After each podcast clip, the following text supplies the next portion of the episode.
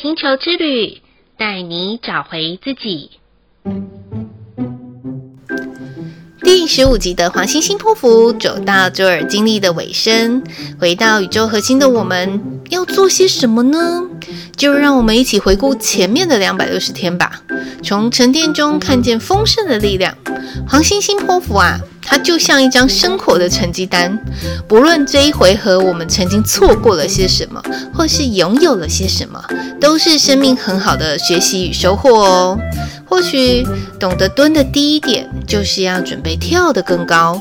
每个人都是很棒的艺术家，闪耀着独一无二的光芒。这十三天，嗯，就让我们以爱为服务自己与他人的核心，借由蕴藏在我们生命中的智慧，让爱没有极限吧。即将过完一个两百六十天，是感到兴奋的。在学习玛雅十三月亮历之后，跟着这样博大的知识体系走，可以将时间从很碎形的碎片，一块一块拼凑成立体的蓝图。这让我想起了，嗯，当初为什么我要成立玛雅星球之旅的起心动念。当时我想到的是，人生啊，就像一幅美丽的画作。就在我们哇哇落地的时候，第一道哭啼声让我们像拼图般的散落一地。在成长的过程当中，我们透过学习、历练、磨难，一块一块的把这些拼图找回来。有些人呢，找到了别人家的拼图，以为找到自己的，硬塞在自己的画作里面，结果有了空隙，或者是因为那个形状不合，久而久之有了摩擦。往往在舍不得丢掉的情况之中，就这样，即使让自己受伤了、流血了，还是选择紧抓不放哦。这种拿着别人的人生过自己人生的方法，衍生出来的苦难或者是痛苦，有些人呢，他就选择好吧，我就拿一辈子来跟他耗、跟他磨。就像一段不适合的关系一样，硬碰硬的勉强在一起，还不如各自找到适合自己的位置，才能绽放出彼此最好的光彩啊！最近常听到的一个 podcast 叫做《好女人的情场攻略》，里面有许多相知、相遇、相守，还有一些等待爱来临的故事。这让我想起每一次在咨询的时候，往往会被问到的是：老师。你可以帮我从玛雅里面看到我的爱情什么时候会来临吗？或者什么时候才会出现我的 Mr. Right 呢？这时候的我脑海中常常会浮现了白巫师闭上眼睛带着微笑的那个图腾，缓缓的会对跟对方说：“不如先找回你自己吧。”人们只有先看见自己，才能够发出光芒，让别人看见呐、啊。不论是好男人还是好女人，都有一个好字。特别是这个好，也要先让自己看见自己的好，先爱自己的好，先认同自己的好。美丽的故事就这样会展开喽。就这样，我除了咨询之外，每天也会提供玛雅日报给课程的学生以及有咨询过的朋友们。只是一个很简单的念头，不论来上过我开立的玛雅十三月亮历的初阶还是进阶课的学生们，或是用一小时或是两小时咨询的朋友们，每天还是要过日子的。改变真的不是从某一个时段的一句话，或者是学习就能改变的哦，是要一点一滴的累积，每天透过自我觉察，一天调整一点，才能从小小的点当中展开到一条线、一个面，最后叠加出层层的立方体。我们每个人呢，都可以在位在立方体的某个角落，会看到有些人跟我们之间的关系就很像一条平行线，有些人呢，跟我们的关系就在垂直轴当中会相应。当我们看见彼此的时候，就不难发现“你是我，我是另外一个你”这句话的奥秘。原来认识自己，并不是一直向外面去求，或者是拼命的问事算命而来的。而是愿意给自己多一点的时间，一层一层的探索自我，发现还有不同维度的自己，不同面向可以呈现的方式，才能让自己过得更自在、更轻松。即便有着一段英雄史的奋斗故事，最后也能云淡风轻。直到在这个世地球上的任务期满的时候，我们就能不带着任何遗憾，挥挥衣袖，不枉此生呐、啊。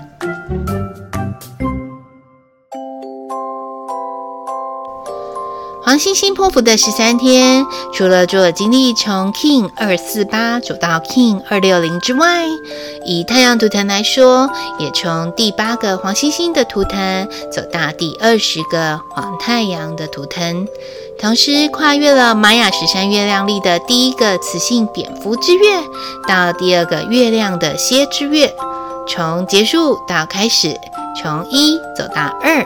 我们可以在这十三天，透过以下几个问句来反问自己。首先呢，先问自己，在过去的两百六十天当中，我得到的力量是什么？这个力量呢，自己可以怎么样使用？那使用了这个力量之后呢，带给自己的收获与收成是什么？接下来再问问自己。透过这些力量的产生，可以给自己完成什么样子的人生任务呢？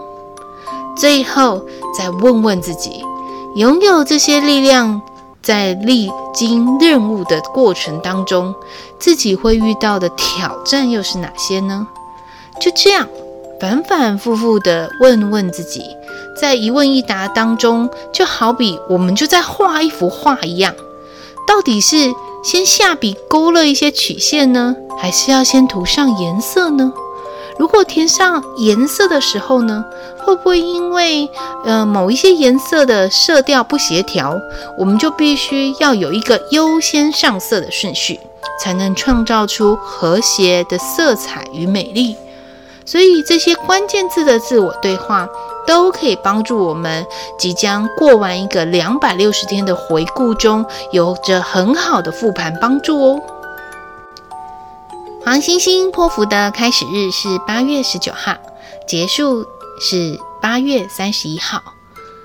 红皇后曾经说：“真理启蒙者重视团体与和谐，始终努力实现最大的可能性的自我整合。”并且致力于同体宇宙兄弟姐妹的情谊，所以只要我们愿意，一切皆有可能。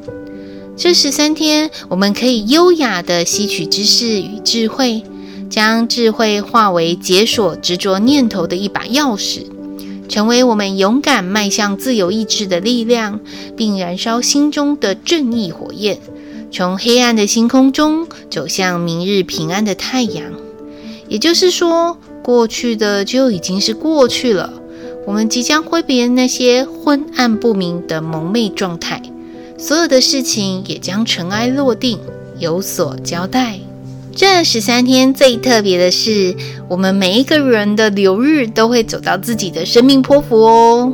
就在最后一天的宇宙黄太阳日当天，每个人的流日印记都会是自己的星系印记哦。